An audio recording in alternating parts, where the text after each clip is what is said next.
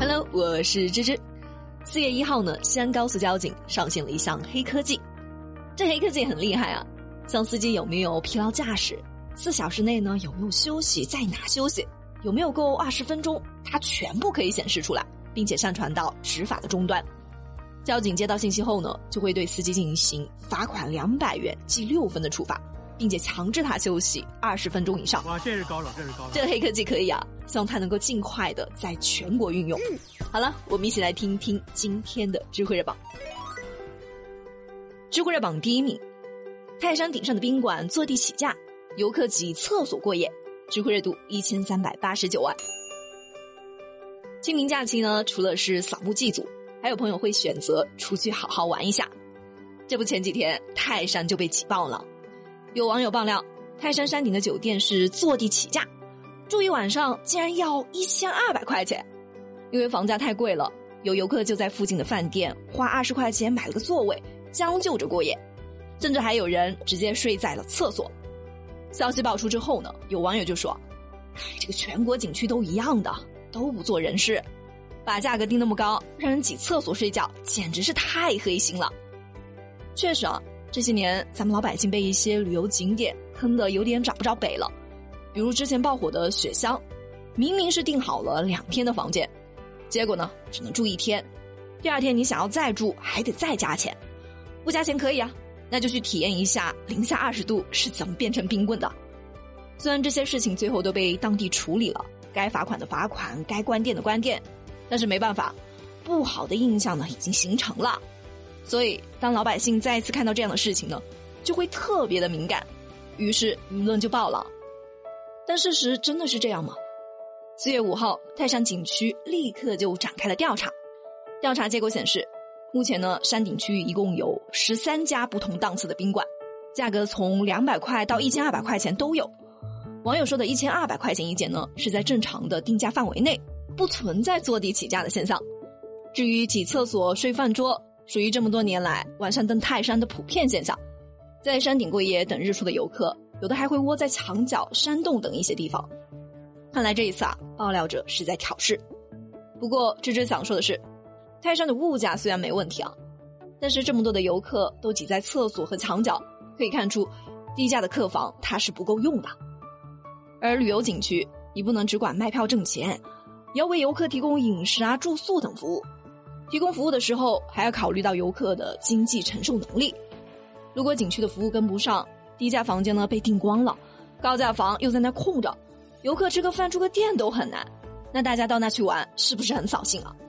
所以这就需要景区加强相关的服务和管理，充分考虑到游客的安全和需求。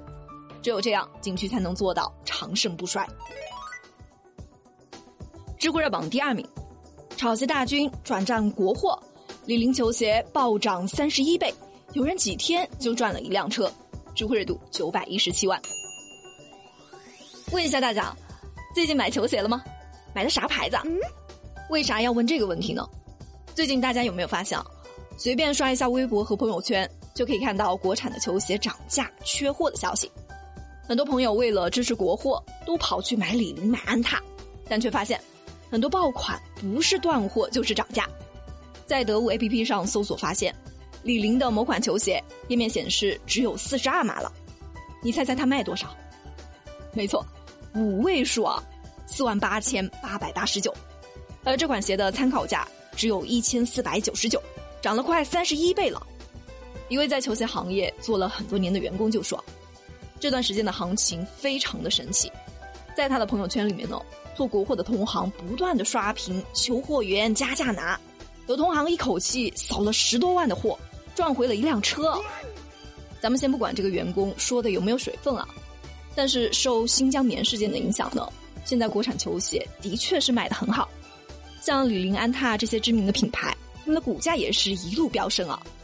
但是芝芝想说的是呢，鞋子它是一个工业品，没有了我开动机器再生产就是了，并不是什么稀有的产品。如果有人买不到，或者说价格很高。就两种情况，要么有人囤货，要么就是有人在故意的推波助澜。